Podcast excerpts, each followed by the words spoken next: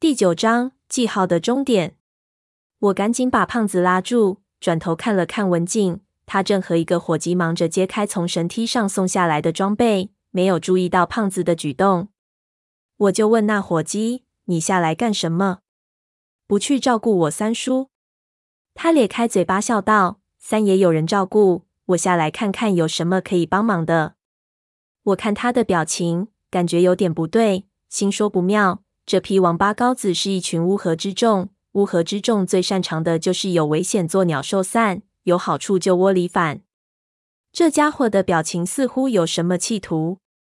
很快，又有三个人爬了下来，看着这巨大的环形墓室，他们的眼睛里都冒出火来了。三叔在临行前骗过他们，说这里如何如何肥豆，一路过来吓破了胆，但是一看到墓室就什么都忘了。虽然全是新手散盗，但是盗墓贼就是盗墓贼，对于古墓的贪念比我们更甚。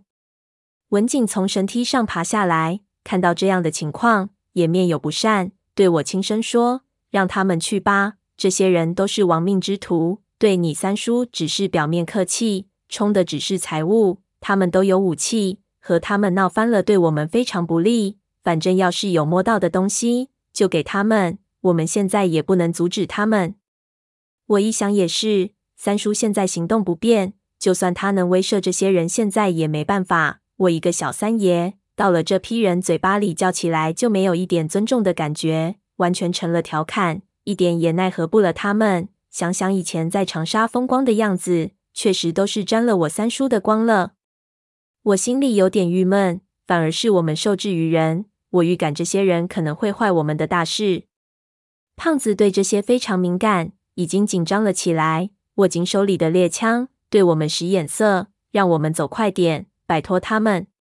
一路过来这么多危险，到了最后，我发现最大的威胁竟然来自自己人，这真是莫大的讽刺。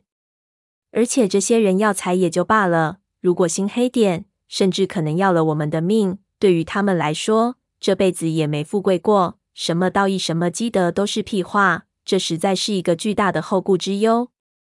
闷油瓶也带着装备，顺着绳梯下来。我们不再理会那些人，开始摸索着向前走。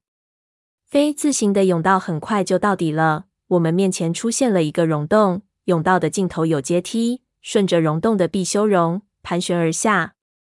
矿灯在这里就不够用了。三叔他们有着大量备用装备，胖子立即打起了照明弹。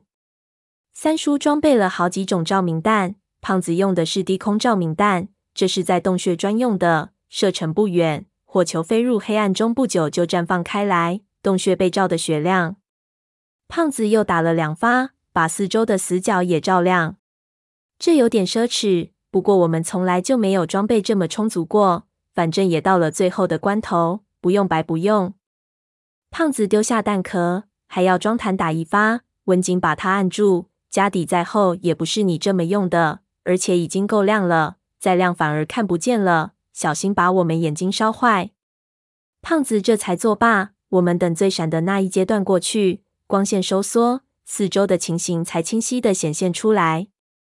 这确实是塔木头的沉底最深的地方了。岩洞也不是天然形成的，而是被人开挖出来的。上面还有很高，看不清楚岩洞的顶部，却能看到岩洞的四周如体育场的座位一样，被人修成了一阶一阶的。每一阶上面全是黑色的一具具造型臃肿的雕像，密密麻麻，一圈又一圈，没有一处是空的。这些雕像因为是黑色，人就看不清楚细节。我感觉在这里从没见过，难道是秘密雕像，或是皇族特有的图腾，外人不能看见，也不得拥有？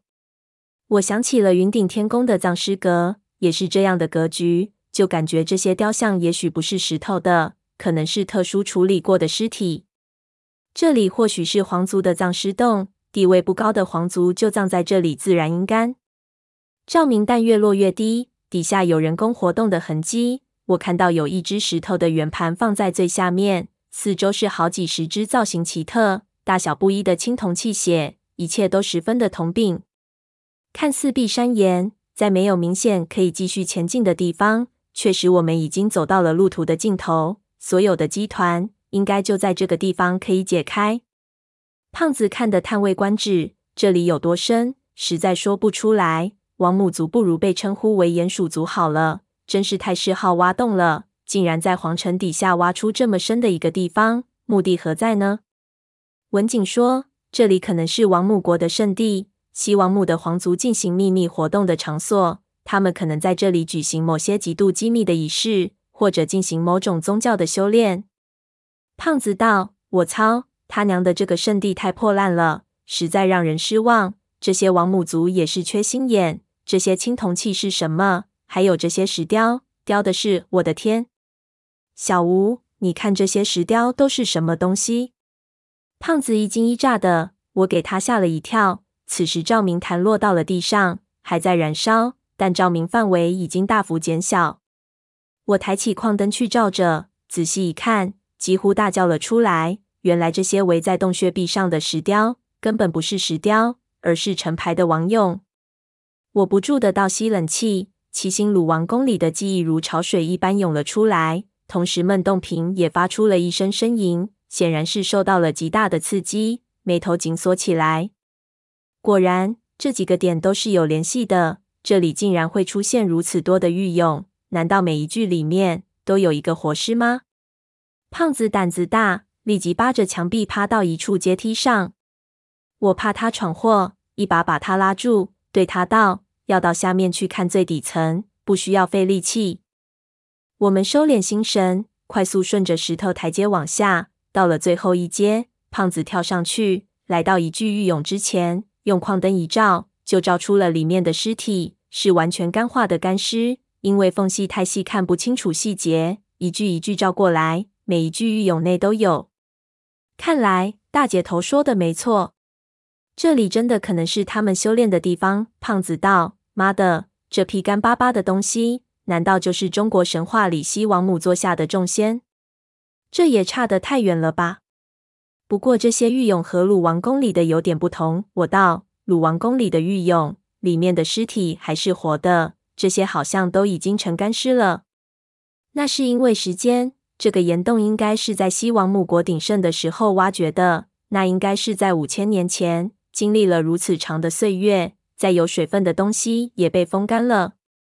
胖子用手去抚摸黑色的玉俑外壳，闷油瓶抓住他的手，让他小心。我道：“这东西少碰为妙。小哥当时不是说过，如果时间不对，玉俑脱壳后就非同小可。”胖子郁闷道：“我就是摸摸。”让我留点回忆行不？我说你别身体一好就忘了伤痛，心说说了也没用，就不再理他。一边的文静已经被其他的东西吸引，往全是青铜器皿的地方走去。我跟了上去，惊讶地发现这些青铜器巨大无比，站在下面看比我还高，而且造型奇特，我一只也叫不出来名称。不过每一只青铜器显然都有自己的作用。我看到上面惊人的腐朽，使用的痕迹明显，显然这里不是一个用来摆设的地方。如果这个洞窟是当年的西王母族用来修炼或者进行宗教仪式的地方，那这些东西应该和修炼及宗教仪式也有关系。这时候，就听文景喃喃道：“天，这里是西王母的炼丹室，竟然真的存在！